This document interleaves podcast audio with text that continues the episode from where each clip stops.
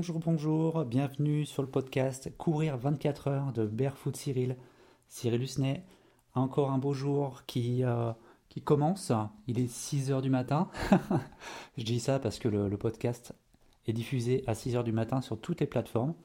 Donc jusqu'à maintenant, il y avait un problème sur Apple Podcast. Je ne sais pas pourquoi, c'est la première fois que ça arrive. Euh, parce que j'ai déjà lancé en fait plusieurs podcasts euh, de développement perso. Et là, sur celui-ci, je ne sais pas pourquoi il y avait un problème de de connexion. Donc sur Apple Podcast, c'est donc bien diffusé.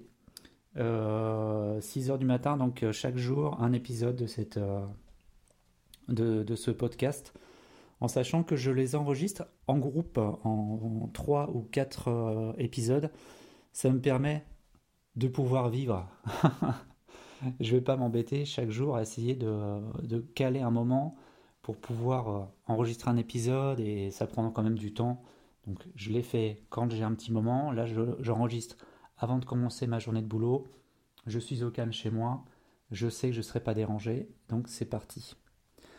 Cet épisode, on va parler d'argent. Alors l'argent, je peux vous dire que c'est quelque chose. Je pense que vous êtes d'accord avec moi. Dans notre société capitaliste, il est vrai que l'argent, c'est quand même l'énergie la plus forte. C'est pas la santé, c'est pas l'éducation, c'est pas la politique. C'est pas. C'est l'argent, c'est tout. On avance tous dans la vie pour l'argent. On va bosser pour gagner de l'argent. Pourquoi on gagne de l'argent? Pour vivre, pour s'acheter à manger, pour pouvoir se loger, pour pouvoir s'acheter voilà des choses de des équipements, des vêtements, des cadeaux pour les enfants, pour les parents, poil aux dents. L'argent, c'est l'énergie la plus forte qui existe. Blague à part. Quand on est sportif, vous le savez très bien, même ceux qui commencent, la première chose qu'on fait quand on est sportif, c'est qu'on va s'acheter des beaux équipements. On va s'acheter des beaux équipements, on est comme des oiseaux, on aime être bien paré, on aime être visible, euh, se séduire avant tout, aussi séduire les autres, montrer qu'on appartient à un groupe.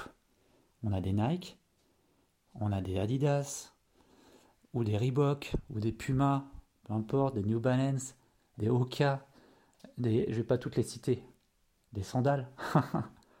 Quand on choisit une paire d'une marque, on veut se coller à un groupe d'une certaine euh, certaine prestance, on va dire, d'un certain, un certain, ouais, un certain karma, une famille d'âmes.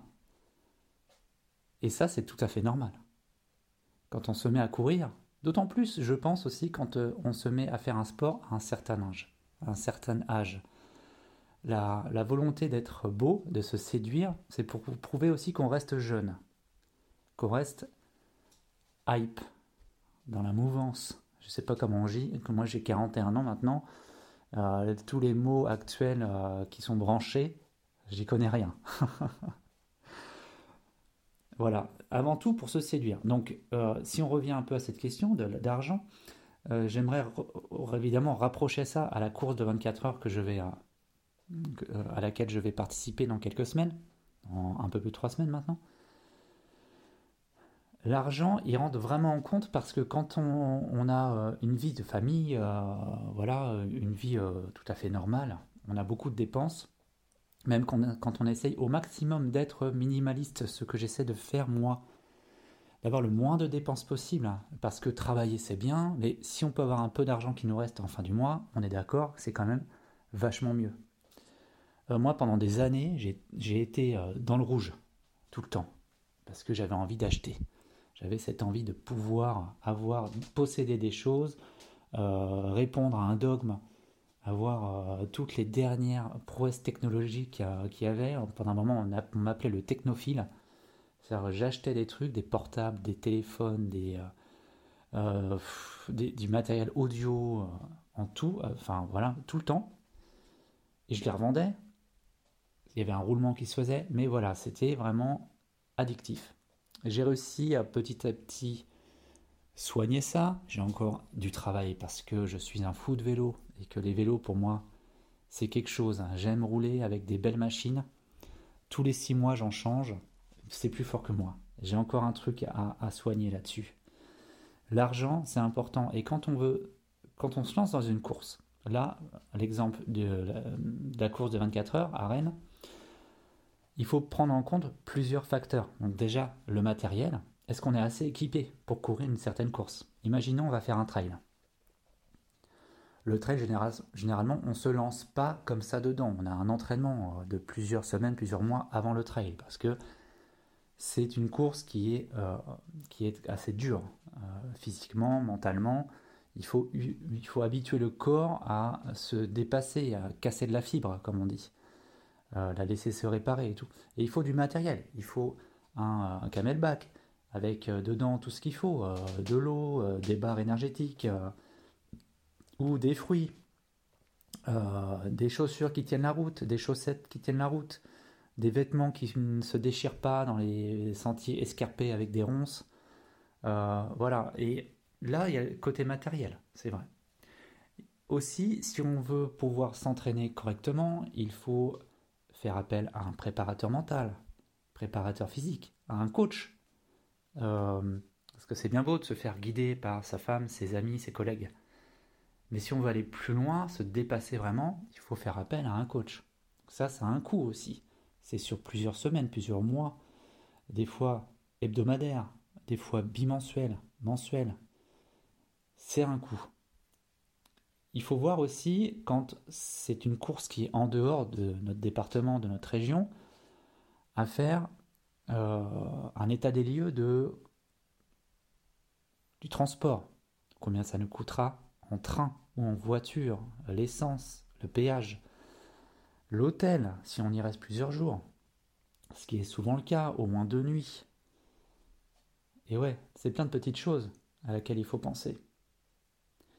Et aussi, euh, il y a le prix de la course. Certaines courses coûtent, bon certes, elles coûtent en général 20-30 euros, mais quand on dépasse une certaine distance, une certaine euh, longueur euh, de temps une certaine prestance aussi quand on va, si on veut taper dans l'UTMB, il faut être OK pour payer plus de 100 euros. Si on veut taper dans le marathon des sables, alors là, c'est carrément plus de 3000 euros. Donc ça, il faut se dire que c'est pas accessible à tout le monde. C'est fait pour ça aussi. Des courses comme le marathon des sables, par exemple, on ne peut pas organiser une course pour des milliers de personnes. C'est pas possible. C'est des courses qui, doivent rester euh, euh, à échelle, euh, on va dire, commerciale et à échelle humaine. Pas comme le marathon de Paris où là on est des milliers et que forcément le, prix s'en ressent aussi. Tout ça, c'est ça a un coût. Et il faut, avant de se lancer dans une course, vraiment avant même de prendre le billet, c'est vraiment de se poser la question, est-ce que j'ai le temps pour m'entraîner? Est-ce que j'ai le temps qui me reste avant la course pour pouvoir réunir l'argent qui me permettra de payer tout ça, le matériel, les coachs, euh, la réparation des petits bobos aussi, ça c'est un coût. Il y a toutes les ressources qui vont aller en dehors. Le livre, les livres, si on veut acheter des livres pour pouvoir se perfectionner dans une certaine type de course. J'en parlais il y a quelques épisodes hein, sur, sur ces ressources euh, médiatiques. Voilà, après, sûrement vous trouverez d'autres choses qui peuvent coûter de l'argent en dehors. L'alimentation, c'est un coût aussi, ça dépend quelle alimentation on a. Par exemple, moi, c'est vrai que c'est une chose que j'aime avoir avec moi, c'est du plasma marin. Bien, bah, ça a un coût, même si c'est de, l'eau de mer, qui est gratuite. On ne va pas boire de l'eau de mer comme ça, il faut que ce soit de l'eau de mer qui soit filtrée, microfiltrée, pour éviter euh, qu'il y ait des microbes et qu'elle puisse se conserver. Donc là, j'ai acheté 11 litres d'eau de mer parce que chez nous, on en boit tous les jours. Ça a un coût aussi.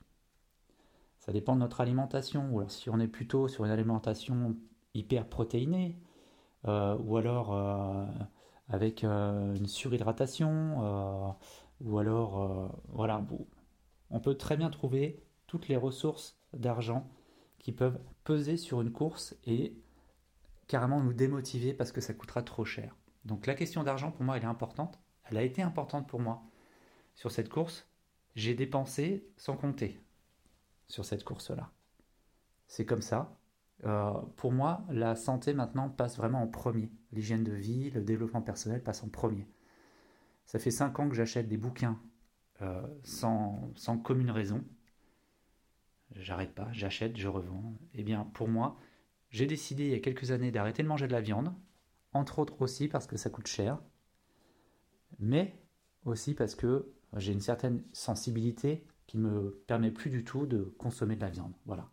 Je ne supporte pas ça. Ça m'arrive de manger du poisson, tout de même, pour les besoins caloriques, énergétiques et, euh, et euh, de vitamines, minéraux.